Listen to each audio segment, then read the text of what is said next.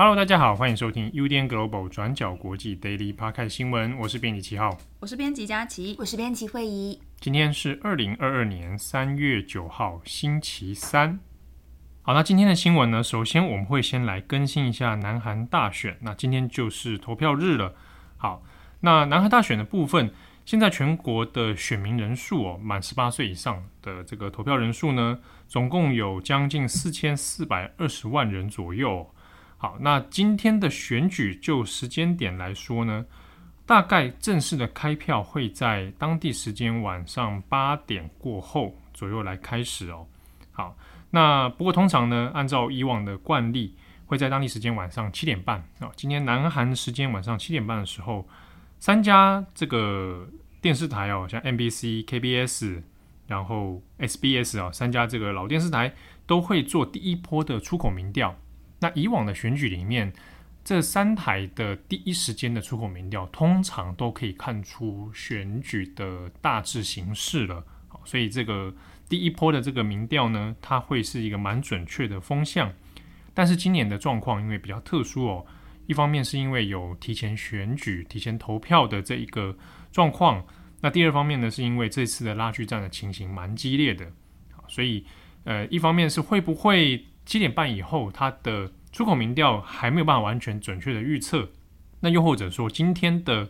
呃预估正式的投票结果出来，恐怕是会到凌晨大概两点到三点左右。我们看到一些韩国的媒体这边预测的是，大概就是到两三点啊，那大概才会确定说这个究竟是谁胜出这一次的南韩大选。好，那在这一次选举当中，我们过去也有在 Day 里面提过。那呃，所谓的二十代，南韩这边讲的二十代是指你满十八岁，然后到二十九岁这一个阶层的选民，那会是这一个选举的一个关键阶层哦。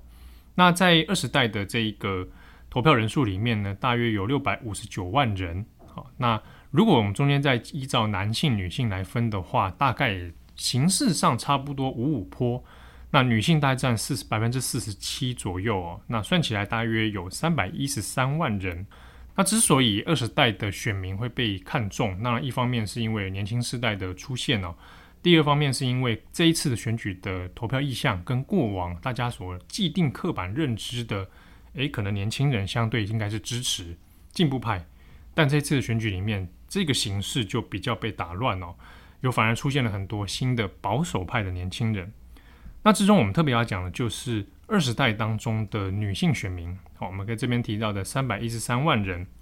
那这一次在选前的很多媒体分析里面，都会认为说，那之所以年轻女性她的投票意向会被看中，也在于说这一次性别议题在南韩选举上面呢，它变成一个呃几乎有点算是乌烟瘴气的一个战场哦。那无论是现在看来声势很大的在野党国民力量党，那对于很多性别议题，它是极端的保守，而且甚至是要推翻过往像文在寅政权当中的一些性别政策。那执政的共同民主党，大家可能直觉会想说，那也许就是通常年轻人就投给共同民主党，因为比较进步价值，或者对于性别议题上面会比较多的建树。可是呢，这几年下来，大家也很多人看到说，共同民主党内部有非常多有关于性别的丑闻。那特别是说。呃，先前有安息镇的问题，那文在寅总统在当初胜选的时候，还甚至有一度被称为叫女性主义总统。结果呢，在安息镇的一系列事情上面，呃，有包庇的问题，然后呢，甚至安息镇的这个母亲过世的时候，那文在寅也有去到现场致哀，那甚至这个画面呢，就让很多原本支持共同民主党的女性选民认为说，诶，弄了个半天，感觉你们好像其实是。一个集团及共同结构性的问题哦，那你们这些人似乎没有真正在性别议题上面有所改革，所以就这一次的选举内容来说呢，有一些选民就会觉得啊，我就算投给李在明哦，共同民主党李在明似乎也不会让情况变得更好，那反而是过往的问题不断的持续哦。但相反的，如果他不投给李在明，他很有可能会让看起来相对更加保守的尹锡悦。那成功胜选，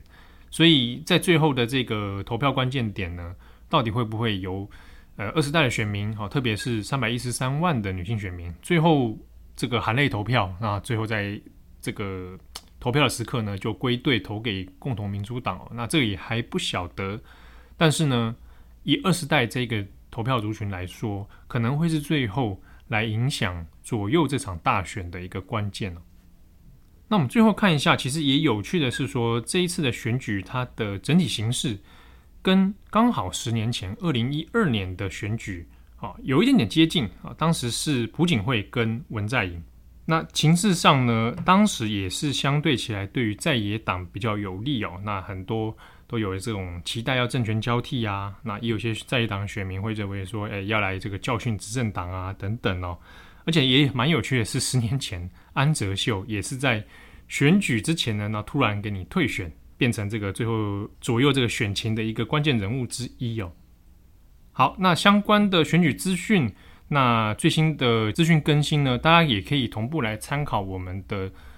专栏作者杨浅豪，那以及杨浅豪他自己的呃网站，还有他的脸书专业韩半岛新闻平台，那可以来参考他的第一时间的报道。那下一则新闻，我们来看一下关于米格战机的一些事情。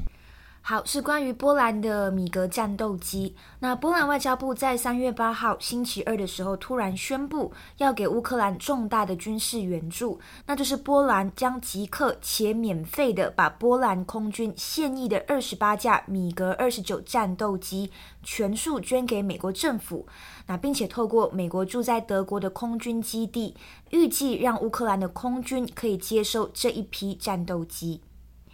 那同时，波兰要求的交换条件就是，在送出了二十八架米格战斗机之后，波兰要求美国提供具有相应作战能力的二手战斗机，那以此来填补波兰空中的战力空档。那其实类似提供战斗机的提议呢，是乌克兰政府在过去十天以来一直发出的外交求助。那包括乌克兰的外交部长，甚至是总统泽伦斯基本人呢，其实都多次呼吁国际社会帮助乌克兰军队来清空天际，那尽全力的阻止俄罗斯军队的空袭轰炸。这当中提出的两个呼救选项，那第一个就是让国际联军在乌克兰设置军事禁航区，也就是所谓的 No-Fly Zone。那再来第二个选择就是要求各国向乌克兰提供战斗机，但是呢，要提供战斗机也是需要考虑到乌克兰空军的适应问题。由于呢，乌克兰空军现在使用的装备，大部分呢都是从前苏联时期继承下来的二系战斗机，那所以在考虑到飞行员的训练、武器装备或者是后勤零件等等的问题之后，那继续使用这样子的一个二系战斗机呢来作战才是比较合理的选择。啊，但是目前手上还有现役的二系战斗机，而且可以马上捐给乌克兰投入战争的国家也不多，也就只有波兰、斯洛伐克、罗马尼亚和保加利亚等等。但是除了波兰之外，其他国家像是斯洛伐克、罗马尼亚等等，这一些国家其实都面临空军战力不足、零件维修等等的一个问题，都没有办法即刻给予乌克兰援助。那要波兰捐出这批战斗机，其实也是有一些顾虑的。那像是呢，就算真的把战斗机捐出去了，那就代表是否可以真的扭转战局？那会不会呢，是把波兰拖入战争等等类似的问题？波兰其实过去一周以来一直在观望，其实也有同步在施压美国给予援助。那不过美国的态度呢，过去是比较消极的。结果，殊不知，波兰就这样无预警的在三月八号突然宣布说要透过美国来军援乌克兰。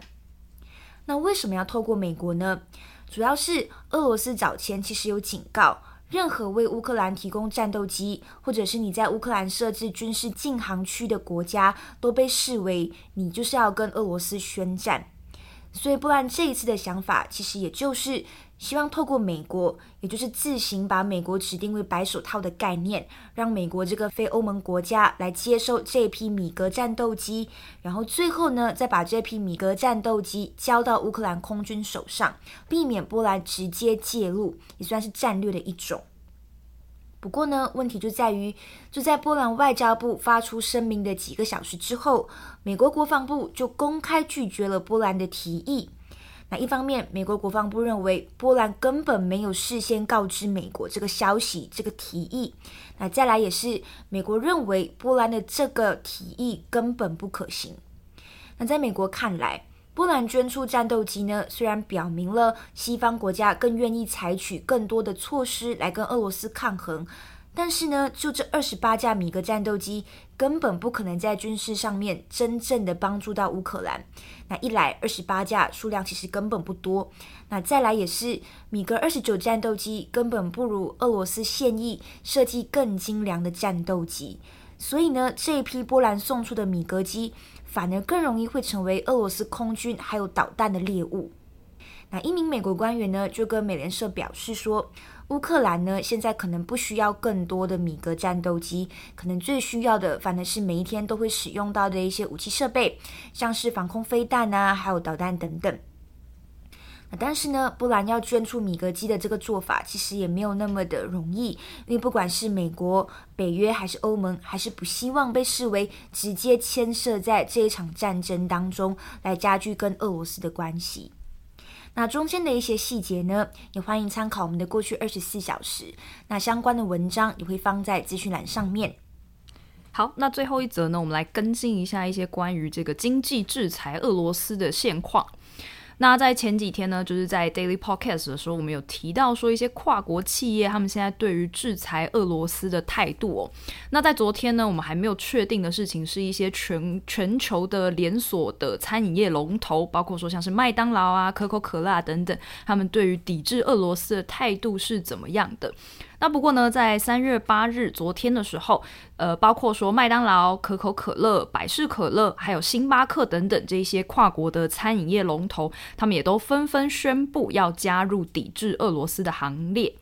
在三月八号的时候呢，星巴克的首席执行官他就宣布说，目前会暂停所有在俄罗斯总共一百三十家门市的营运。那可口可乐呢，他也同样表示说，他直接点名说，也是因为俄罗斯入侵乌克兰的议题，就会暂停他们所有的业务。那可口可乐的公告是写说，我们的心会和那些在乌克兰承受悲痛的人们同在。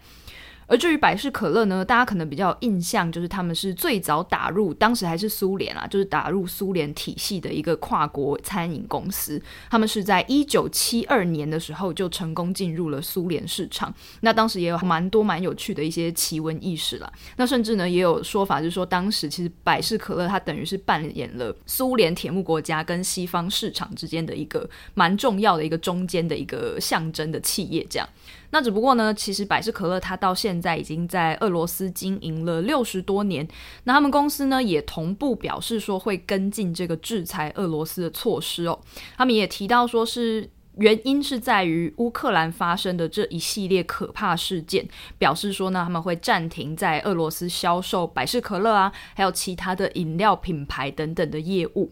那也会同时停止投放广告，或者是参与任何的投资业务这样。那不过呢，他们有提到说，他们还是会维持其中的部分少数品牌，包括说像是婴儿配方奶粉或是婴儿食品等等这些比较小的子品牌，还是会继续营运的。那在这些抵制的跨国企业当中呢，最具代表性的就是麦当劳啦。麦当劳已经表示说会关闭他们在俄罗斯全国的八百五十家分店。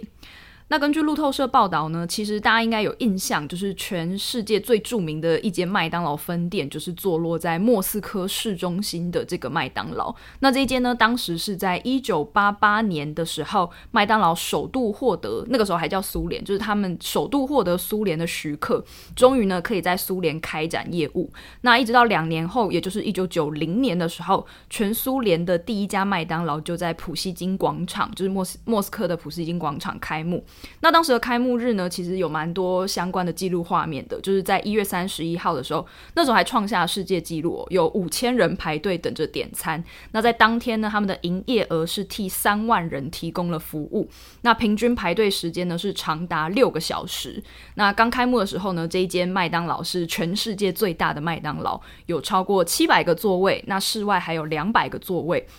那当时这一间麦当劳开幕的这个盛况呢，就被很多电视台都记录下来。现在还可以找得到许多的影片啊、照片，拍摄当时的俄罗斯年轻人怎么样挤进那个麦当劳去点餐，这样子，这是一个还蛮有意思的事情啦。那这个画面呢，也都被视为是冷战末期，一直到一九九一年苏联解体以后，被当成是一个美国的资本主义正式进入俄罗斯的象征哦。就是这一间麦当劳是很有历史性的麦当劳了。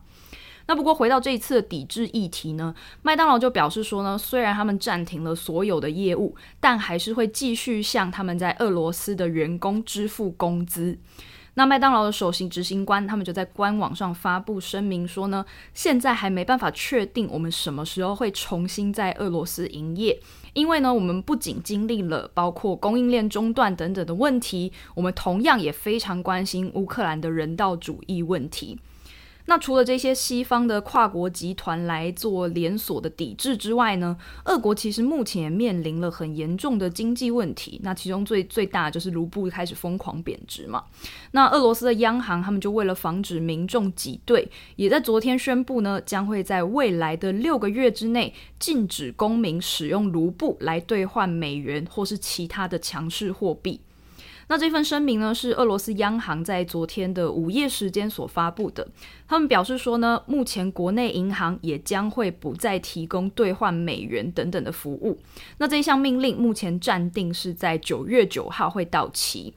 而除此之外呢，俄国央行也表示说呢，它还限制民众从俄罗斯银行的强势货币账户，就例如说你的美金账户，这些账户呢，你没有办法提取超过一万美元的资产。